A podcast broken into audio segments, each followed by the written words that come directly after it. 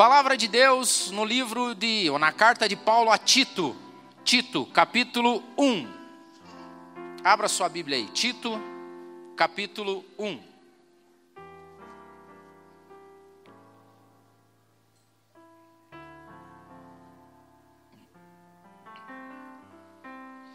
Tito, capítulo 1, versículo de número 15.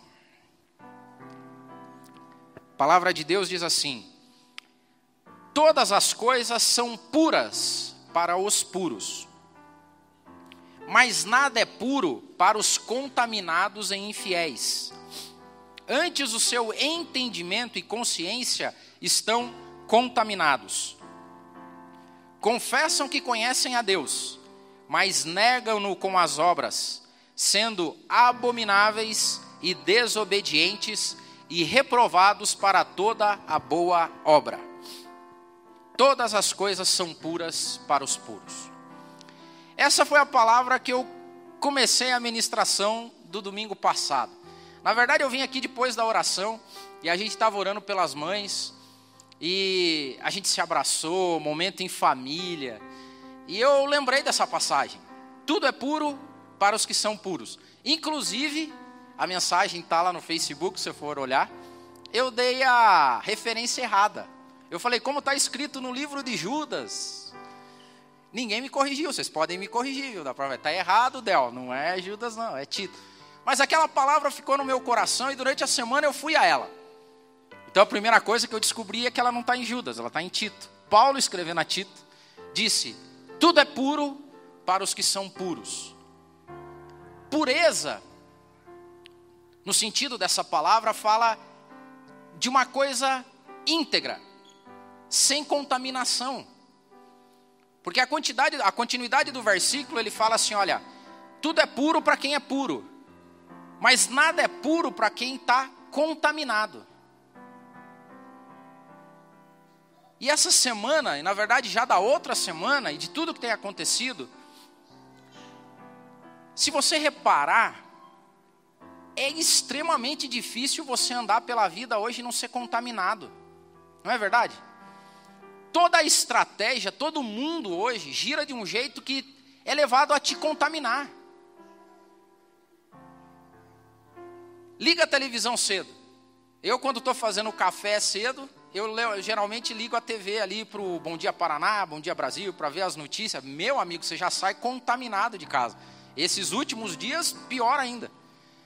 Aí você tenta ir no grupo do WhatsApp dos amigos. Você sai contaminado, velho. Porque é uma coisa aqui, outra ali. Aí você anda pela rua, você é contaminado. A gente vive hoje um mundo que te contamina de todos os lados. O mundo hoje tenta fazer com que a gente seja malandrão, espertão. Esses dias de novo também saindo de casa, pegando a linha verde Oh, tentação, suplício logo de manhã. Tem trabalho na cidade industrial, mora em Atu, no Atuba, daí tem que pegar a linha verde. Aí você sai e tal, entra na linha verde, aí você vê os caras ultrapassando pelo acostamento. E você paradão ali. Aí vem um negocinho e fala assim, mas os caras são espertos, velho. E é uma vozinha falando: vai também, dá os teus pulos por aqui, vira aí, porque você começa a ser contaminado pela esperteza dos outros. Você começa a ser contaminado pela falta de, de carinho, de simpatia das pessoas. Esses dias um cara me trancou no trânsito e eu tenho que trabalhar com isso porque é problema. Trânsito para mim é um problema sério. A Jo me ajudou bastante nisso, porque a mas esses dias o cara me trancou. Ele estava errado, cara. Ele me trancou. Quase bateu no meu carro, passou por mim fez o quê? Me xingou, levantou o dedo que vocês estão imaginando. Cara, me segurei ali. Falei, oh, você contaminado pela ira agora. E ele que se. A gente é contaminado, a gente é contaminado a ser esperto, a ser sabe, a lei de Gerson, de levar o jeitinho. A gente é contaminado por toda sorte que o, o David falou aqui, é benção, é o Espírito Santo falando, lascívia.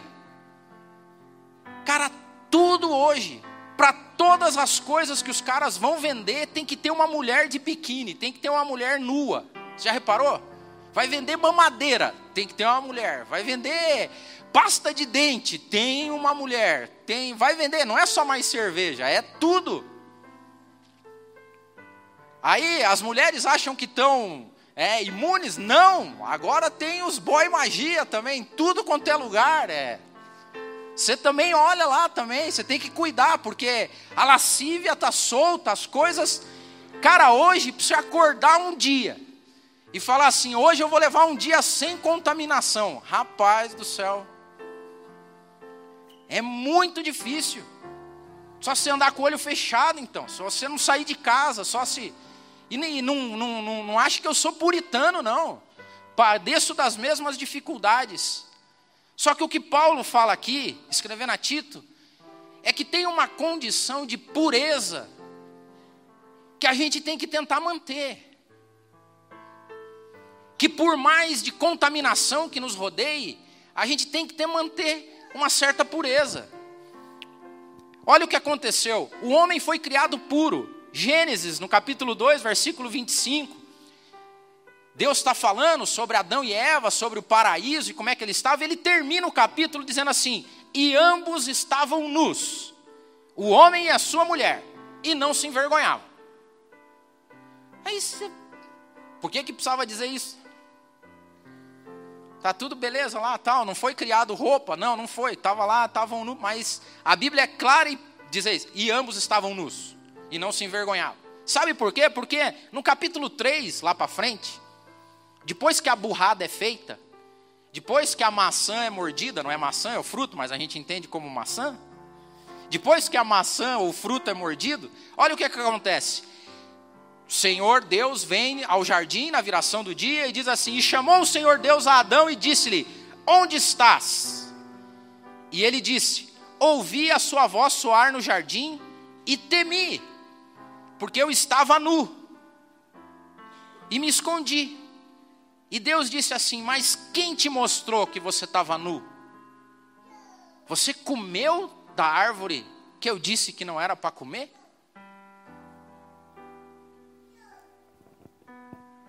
A partir do momento que o pecado entra no homem, a contaminação está feita e a gente começou a perder a pureza ali. A contaminação entrou. E quando a contaminação entra, aquilo que é normal e puro para alguns, para quem é contaminado, ele olha com outros olhos. Os puros enxergam coisas com pureza. Aqueles que não têm a pureza vão enxergar de um outro jeito. Tem uma briga, por exemplo, hoje na atualidade, né? Que o que mais tem na sociedade hoje é perrengue, é discussão filosófica e questões de conceituais de moral. Por exemplo, as mulheres amamentando. Já viram essa discussão, né? Para as pessoas que são puras, elas olham uma mulher amamentando e veem a singeleza e a beleza da maternidade, de uma mulher se doando pelo seu filho. Para quem não é puro, ele já regala o olhão lá e tal, e fica todo cheio de graça, porque a mulher mostrou o seio. Agora, com o passar do tempo, gerações e gerações de pecado, gerações e gerações, aonde o pecado vai passando de pai para filho, de pai para filho. Esses dias, inclusive, numa das nossas células, né, dos nossos encontros, eu não lembro qual que era, mas eu estava comentando sobre o filme Noé. Não sei se vocês assistiram o filme Noé. O filme Noé é uma, tem uma liberdade poética. Ele não tem a preocupação de seguir, de seguir o que está escrito na Bíblia. O autor fez uma liberdade poética, o que ele entendeu lá. Tem coisa que a gente acha que tem a ver, tem coisa que não tem a ver. Mas tem uma coisa que me chamou muito a atenção naquele filme. No início é mostrada a serpente. E depois, em determinado momento do filme, a serpente trocando de pele. E a transferência da primogenitura do pai para o filho é marcado com o pai tirando a pele da serpente e passando para o filho. Aquilo ali foi o jeito poético que o autor quis dizer que a partir do pecado original, do primeiro pecado lá do homem, o pecado tem sido transferido de geração a geração. Então isso quer dizer que a pureza que existia em Adão e Eva, que se perdeu no jardim, coloque milhares de gerações depois, ela aumentou. E cá estamos nós, em 2017, contaminados em todos os sentidos da palavra. E a contaminação das nossas vidas dificulta o nosso acesso com Deus. Quer ver? Olha só o que, que o profeta Esdras disse. Em Esdras, capítulo 9, versículo 6, ele diz assim: E disse: Meu Deus, estou confuso e envergonhado para levantar a ti a minha face, porque as nossas iniquidades se multiplicaram sobre a nossa cabeça e a nossa culpa tem crescido até o céu. Sabe o que, que acontece quando a gente começa a se contaminar demais? A gente não tem mais cara limpa. A gente vai ficando e o diabo, que é acusador, vai falar: Mas vai orar você? É sério mesmo que você vai orar? Você vai pedir para Deus. Eu vi a olhadela que você deu ali atrás. Eu vi o que passou na tua cabeça quando aquele cidadão cruzou a tua frente. Eu sei o que você fez no verão passado. Então ele fica nessa, cara. E como nós somos contaminados, a nossa contaminação vai e a gente vai perdendo o quê? A pureza. E eu comecei a entender algumas coisas e analisar o que, que a falta de pureza tem feito com a gente nesse mundo para que a gente tome tento, para que a gente vá para a Bíblia de novo e para que a gente ore, se humilhe diante de Deus e peça de novo para Deus que nos limpe, que nos limpe. Que usando a analogia do Antigo Testamento, era o banho do sacerdote na hora de oferecer o sacrifício. Era limpar as mãos, limpar o corpo, colocar uma roupa limpa. E Jesus sabe que a gente ia se contaminar. Ele sabe que a nós, no nosso andar, a gente ia esbarrar, a gente ia pisar em locais onde a gente ia se contaminar. Como era costume, lavar os pés.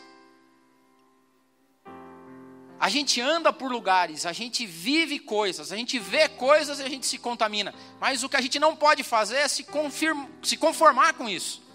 A gente tem que, diariamente, pedir para Deus: Senhor, está difícil. Mas me lava, Senhor me lava.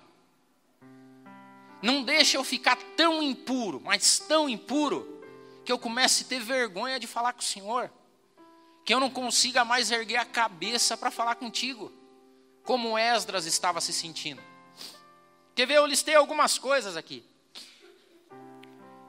Quando a gente não tem pureza, as amizades viram interesse. Você já reparou isso? Que as pessoas começam a querer amigos que não são amigos. São pessoas que de alguma forma podem fazer alguma coisa para você. Preciso conhecer esse cara aí, porque talvez eu mande meu currículo para ele, ele consegue mandar para fulano de tal. Preciso conhecer esse cara ali, porque aquele cara ali é dono de uma mecânica, pode ser que o meu carro estrague e daí eu tenho já um Preciso conhecer aquele fulano, aquele Beltrano, aquela fulana, aquela ciclana preciso ficar amigo do meu chefe. Cara, a gente vive uma vida de interesses. Por quê? Porque a pureza de uma simples amizade está se perdendo. Eu fui para a Bíblia e li de novo a passagem lá em 1 Samuel, que conta sobre Davi e Jonatas. Jonatas, filho de Saul, o herdeiro do trono. Cara, ele teve uma, um sentimento de amizade tão profundo por Davi, que ele abdicou o trono por Davi. Que maravilhoso é quando você enxerga talento, aptidão nas pessoas. Que maravilhoso é quando você fica feliz pelo sucesso da outra pessoa. Que maravilhoso é quando você vê o teu amigo e a tua amiga, o teu irmão a tua irmã se dando bem e você fica feliz com que ele está se dando bem. Porque talvez ele tenha um chamado e uma vocação diferente da tua e ser amigo dele. Que bacana é quando você é amigo daquele cara que não tem amigo. E você é amigo. Que bacana quando você é amigo com a pureza de ser amigo de alguém que não pode te dar nada em troca, pelo simples fato de ter ele por perto, de ter ela por perto. E às vezes é um chato de galocha, ninguém aguenta. Você aguenta. Isso é pureza. Que maravilhoso que a gente não perca essa pureza. Hoje todo mundo quer ser amigo de gente importante. Quer ser amigo, você quer tirar foto com os caras. Com... Ninguém quer tirar foto com um cara desconhecido, que não é? O bacana mesmo é tirar foto com os caras que aparecem na mídia. Agora que legal você ser amigo e fazer selfie daqueles caras que não tem nada para ser. Pelo simples fato de ser amigo. Quando você olha a trajetória de Jesus, Jesus tinha o cuidado de parar, conversar com a galera no meio da estrada, no lado. Ia na beira do poço, conversava com os caras, chamava atenção, parava. Que a gente volte à singeleza do contato diário. E indo nessa mesma linha, se a gente não tiver essa pureza de amizade, a comunhão da igreja vira evento social. A gente tem que ter muito cuidado para que a igreja não vire um local de eventos, onde as pessoas se encontram só por eventos. Precisamos fazer um evento, porque senão o pessoal dispersa. Que tristeza isso. Precisamos fazer um culto para esse povo aqui, porque senão esse povo aqui no ah, daí se encontra, vem no culto e depois. Se a gente não tiver cuidado, vira um clube. Te vejo no clube lá no domingão. E a pureza da comunhão não está no culto. A pureza da comunhão está no segunda sábado. A pureza da comunhão está em entender que o teu amigo está passando necessidade. A pureza da comunhão está em você ir visitar alguém no meio da semana. A pureza da comunhão está em ajudar o amigo que ficou sem gasolina, não sei aonde, que furou o pneu. Isso é a pureza, onde não tem ninguém vendo. A pureza da comunhão é a diversidade. Em Atos, no capítulo 2, o que mais chamava a atenção, e eu falei isso também num dos nossos encontros aí de quarta-feira, acho que essa foi lá em Colombo. Que lá em Atos, no capítulo 2, quando a galera começou a se converter, e começou a vender tudo que tinha, e começou a compartilhar as coisas, e começou a comer junto, Lá no final do capítulo 2 de Atos, diz uma coisa muito interessante. Falava assim, ó, e eles iam caindo na graça do povo. As pessoas que não eram cristãos, que não tinham se convertido, olhavam para aquele povo e falavam: Mas que povo bacana esse aí, que povo legal. Eles gostavam dos caras, e sabe por que, que eles gostavam? Por causa da diversidade.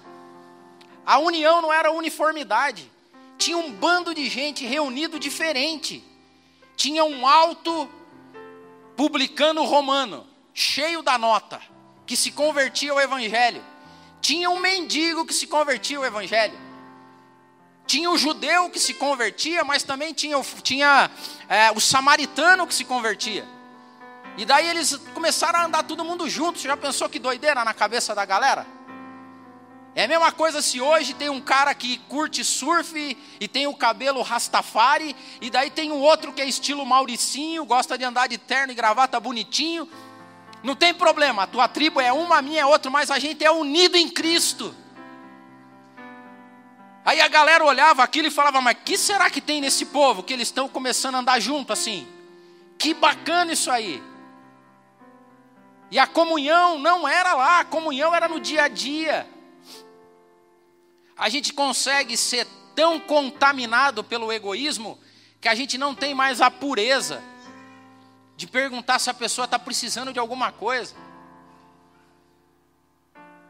E eu também me pego muito nisso, tá? Não estou dando lição de moral para ninguém, não. É para mim em primeiro lugar. De novo, a João é uma benção na minha vida, que ela ensina sempre isso. Ou seja, o cidadão, a gente está acostumado, a gente tem que ter cuidado com esse negócio do WhatsApp aí. É uma benção, mas tem que ter cuidado. Ah, eu estou passando uma necessidade aí, daí você manda só as mãozinhas lá. Não ajudou nada, de boa. Em oração.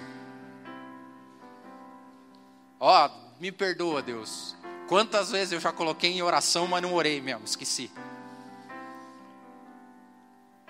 A pureza é responder no inbox, no privado pro cara, não no grupo.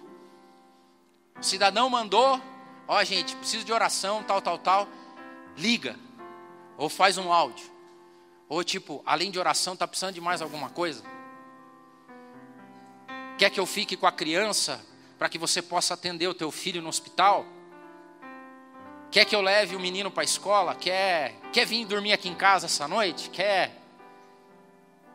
Senão, a gente vai viver uma. A gente vai estar tá contaminado pelo egoísmo e a pureza da comunhão vai virar eventos na igreja. Te vejo no culto, beleza? Não, mas tudo bem, vai ter culto das irmãs agora, culto das mulheres uma vez por mês. Então tá bom, a gente se encontra uma vez por mês? Não! Não é assim. E se a gente se perder daquela pureza e da simplicidade, significa que a gente se contaminou bastante. Se a gente não tiver cuidado, pregação vira conferência. Não tem mais pregador agora, é conferencista.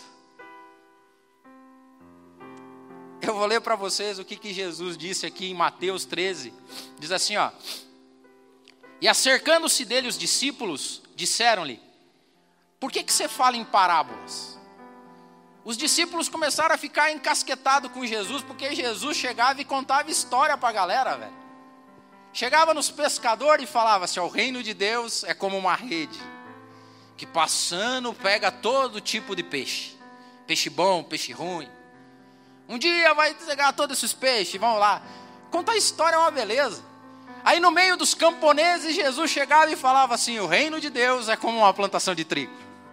Tem o trigo, tem o joio. Aí vem um que semeou o joio no meio do trigo e tal. E tal e coisa, coisa e tal. De repente Jesus podia ver que tinha umas donas de casa lá, assim, lá no cantão. Aí Jesus falava assim: o reino de Deus é que nem uma dona de casa. Opa, ah, dona de casa, perdeu uma moedinha em casa. Aí os discípulos ficavam assim, mas por que, que você fala assim desse jeito? E Jesus respondeu assim: porque a vocês é dado conhecer os mistérios do reino dos céus, mas eles não sabem. Porque aquele que tem se dará. Daí ele diz assim: ó, por isso eu falo por parábolas. Porque eles vendo não enxergam, e ouvindo não compreendem. Jesus pregava o evangelho de um jeito simples, mas nós somos contaminados pela teologia. Ah, Deildo, mas teologia é bom? Não, cara, a gente fica discutindo o sexo dos anjos. Adão e Eva tinham um umbigo ou não tinham um umbigo? Tem umas discussão no Facebook que eu falo assim, não é possível que eles estão discutindo isso. E você sabe o que é quando a gente se perde em teologia? Quem não é cristão, que fica olhando a gente falando essas baboseiras de teologia, eles falam assim, cara, não quero me meter nisso aí não, esses caras são loucos. Agora experimenta falar para o sujeito, fala assim, olha, sabe o teu filho que está viciado e fora de casa? Pois é, tem um Deus que ama ele. Sabe o teu marido que te espanca em casa? Deus pode livrar você desse cativeiro. Sabe o problema que você está passando, sabe a dificuldade, sabe o desespero, sabe a depressão. Deus tem uma palavra para você. Jesus se preocupava com isso. Nós precisamos de mais gente pura no Evangelho e não contaminada com teologia. Nós precisamos de gente que entenda o amor de Deus e seja disposta a falar do amor de Deus para o vizinho. Que seja disposta a todo dia trocar uma palavra e falar assim: Você já ouviu falar de Jesus? Você sabe que Jesus te ama? Ah, Adeildo, como é que eu vou pregar assim? Conta a tua história, amigo. Que era o que Jesus fazia. O reino dos céus é que nem eu. Teve uma época que a minha vida era assim, assim, assado. Até que eu encontrei a melhor pregação de todas. Derruba qualquer teologia por terra abaixo. Se a gente não cuidar, a gente fica contaminado com as luzes da fama. Agostinho falou isso. Agostinho falou assim: tem alguma coisa errada que quem faz fama Os mais famosos são aqueles que contam as histórias dos santos. Falei, tem alguma coisa errada nisso. O cara vai pregar sobre Paulo e o famoso não é o Paulo, é ele que está contando a história de Paulo. Ele, de boa, meu. Vale idolatrar pregador, meu amigo? Domingo passado eu estava falando sobre uma missão maior do que a vida. Aí eu estava falando da galera que era queimada em óleo fervente. Aí você vai falar, nossa, como o Adeildo é no seu. Cara, eu não fui frito em óleo fervente, velho. Se vai idolatrar alguém, idolatra o cara lá que morreu em óleo fervente, então. Que mérito tenho que levar eu? Então a nossa pregação virou conferência, porque a gente ficou contaminado. Louvor virou comércio. Eu já desisti de entender o mundo gospel. De boa, já joguei a toalha. A gente já discutiu isso com tantas idas e vindas que eu não entendo mais. Mas hoje, lendo Hebreus, eu estava lá, ó, portanto, oferecemos sempre por ele sacrifício de louvor que é o fruto de lábios que confessam o seu nome. É sacrifício de louvor. Então eu já desisti de entender. E para mim, o fiel da balança tem que ser a pureza. Tem gente que faz com pureza e tem gente que está contaminado. Está contaminado pela fama. Teve uma época que a igreja era a grande difusora de arte no mundo. Teve uma época que os escultores da igreja eram que definiam a, a forma e o jeito. Agora se reverteu. Agora o mundo bebe da cultura popular, a igreja bebe da cultura popular. E nós precisamos de mais artistas genuinamente cristãos para compor belos hinos, para compor peças, para fazer filmes, mas que não sejam contaminados pelo poder, pela fama, pelo dinheiro, pelo status. Pessoas que enxerguem isso como vocação mesmo, como serviço. Porque para quem é puro, tudo é puro. Mas o que, que ele diz? Para aqueles que já estão contaminados, eles já são reprovados para qualquer boa obra. Não dá mais para contar com o contaminado. O serviço vira fama. Vamos além, louvor é isso? Sabe o que, que vira adoração? Adoração vira mistério. É um mistério. 1 Coríntios 14, quando Paulo vem falando sobre o culto, ele diz o seguinte: os espíritos dos profetas estão sujeitos aos profetas, porque Deus não é Deus de confusão, senão de paz. A pureza tem que ser que quando a pessoa vem para um culto de adoração a Deus, sabe como é que ela tem que sair daqui? Em paz. É inadmissível uma pessoa ir para um culto de adoração a Deus e sair de lá cheio de minhoca na cabeça, confusa. Aí chega para alguém, mas o que, que aconteceu? Mistério. Que mistério, cara? Aqui não tem mistério. Nosso Deus é Deus de luz, que põe luz aonde está escuro que liberta, que mostra o que está errado, que discerne entre o bem e o mal. E quando alguém chega perto desse Deus, sai em paz. Eu não sei o que aconteceu, mas eu saí em paz. Estou com vontade de voltar outro dia, inclusive. Por quê? Porque eu saí em paz. Foi legal isso aí. Isso é adoração. Adoração é feita com a vida das pessoas. Adoração é feita na prática. Quando você vive uma vida de adoração a Deus, as pessoas chegam perto de você sem a contaminação do mistério. As pessoas saem de perto de você assim: Ufa, que legal andar contigo, cara. Podemos tomar café de novo não? Podemos conversar mais uma vez? Posso ir na tua casa de novo? Vai lá em casa, aparece. Você vai entrar em férias? Puxa vida, sério mesmo? Você vai sair de férias? Rapaz do céu, parece que aqui o escritório não é a mesma coisa quando você está aqui, quando você não está aqui. Oh, vou torcer para acabar logo tuas férias. Por quê? Porque quando você está aqui, tá, sei lá, dá uma paz aqui. Vida de adoração a Deus. que no meio da conturbação toda, dessa contaminação toda, os puros seguem, os limpos de coração seguem. Ah, Deus. Quando a gente perde a pureza, ministério vira emprego. Já falei isso aqui. Igrejas são abertas quando as pessoas não têm trabalho. Olha só que nonsense esse negócio. A taxa de desemprego aumenta, aumenta o número de igrejas abertas. Por quê? Porque tem alguém querendo sobreviver do ministério. O ministério virou emprego. Perdeu a pureza. Perdeu a pureza do chamado. Olha o que, que Paulo dizia. Escrevendo aos Tessalonicenses: Mandamo-vos, mandamo-vos, porém, irmãos, em nome de nosso Senhor Jesus Cristo, que vocês fiquem longe de todo irmão que anda desordenadamente não segundo a tradição que vocês receberam de mim. E qual que é essa tradição? Porque vocês mesmos sabem como convém me imitar.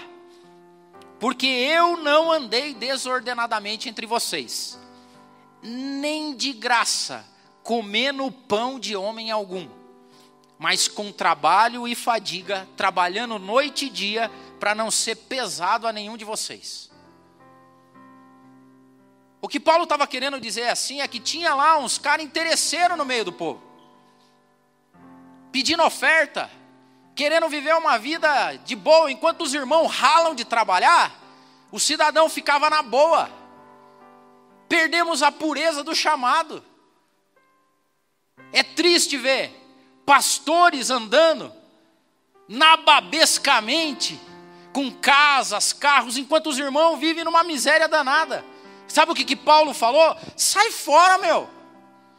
Não ande perto desses sujeitos que andam desordenadamente no meio de vocês. Me imitem. Que trabalhei de noite e dia para não ser pesado para vocês. Mas nós perdemos a pureza do chamado. E hoje ministério virou emprego. As pessoas tentam se encostar Triste isso. Pior de tudo é quando a nossa entrega total vira orgulho.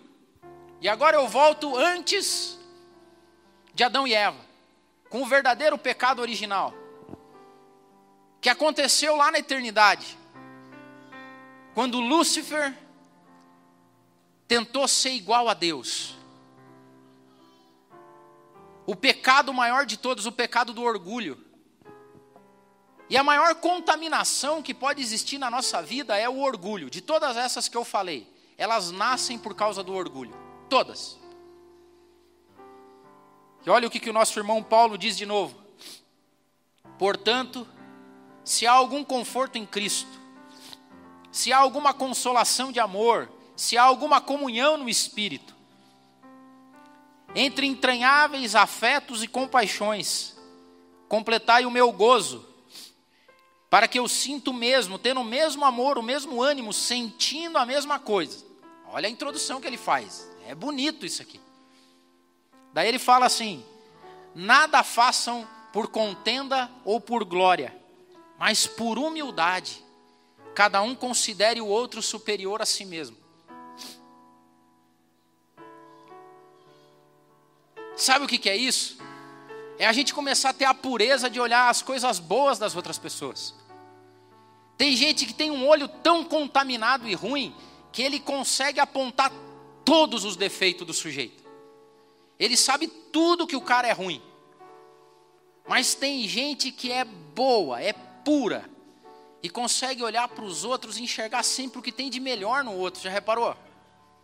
É maravilhoso isso que nós continuamos tendo essa pureza de olhar para os outros com um ar de humildade e ver que o outro é tão bom quanto eu, que tem os mesmos problemas que eu, que tem as mesmas dificuldades que eu. É triste quando você chega perto de alguém e olha alguém com um olhar altivo. Quando você olha alguém por cima. Quando você acha que é, é melhor que as outras pessoas, foi contaminado pelo orgulho.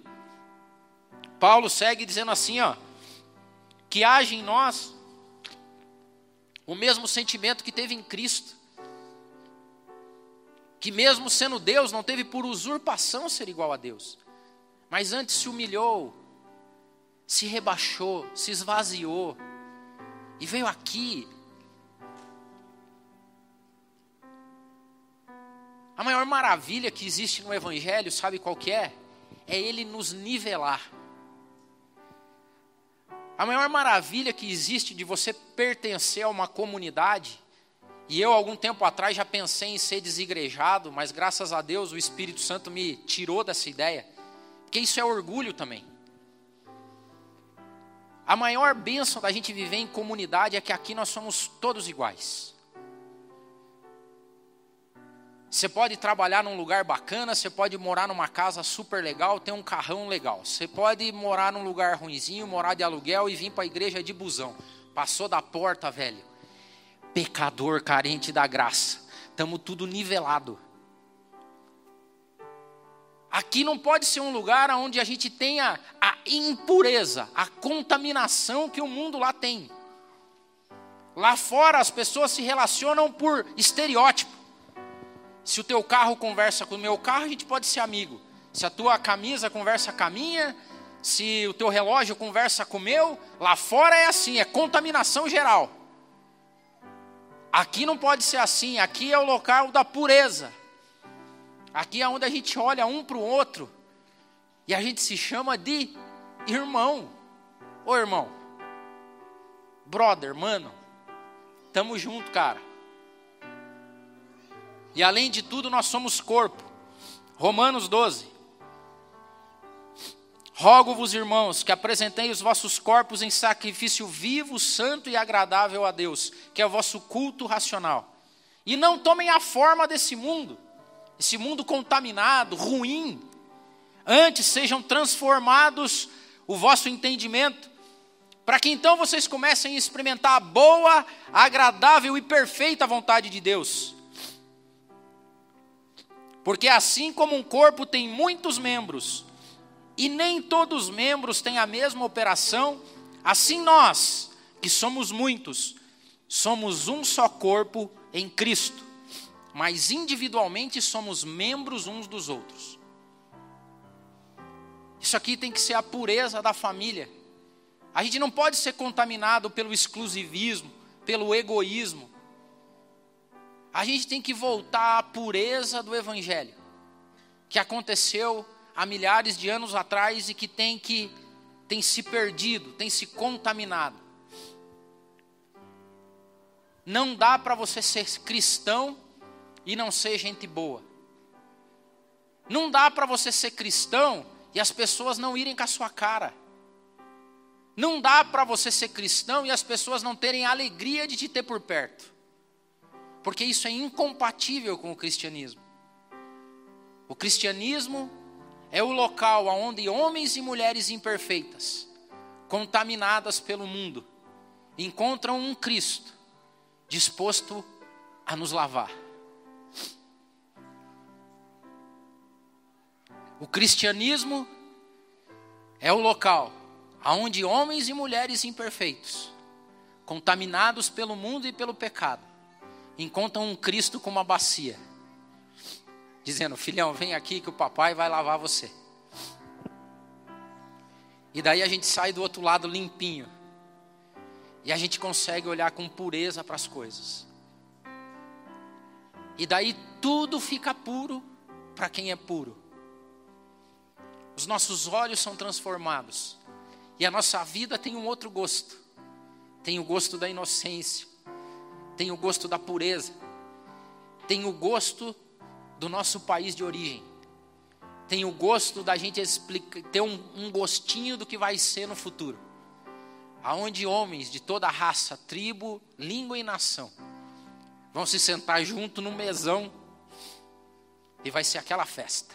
Passa farofa para mim, passa o vinho para cá, maionese já pegou? Não, deixa que eu te sirvo.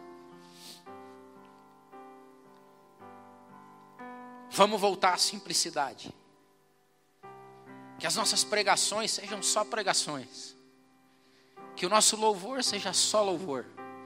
que a nossa adoração seja só adoração e que a nossa vida seja só entrega ao nosso Deus. Aleluia.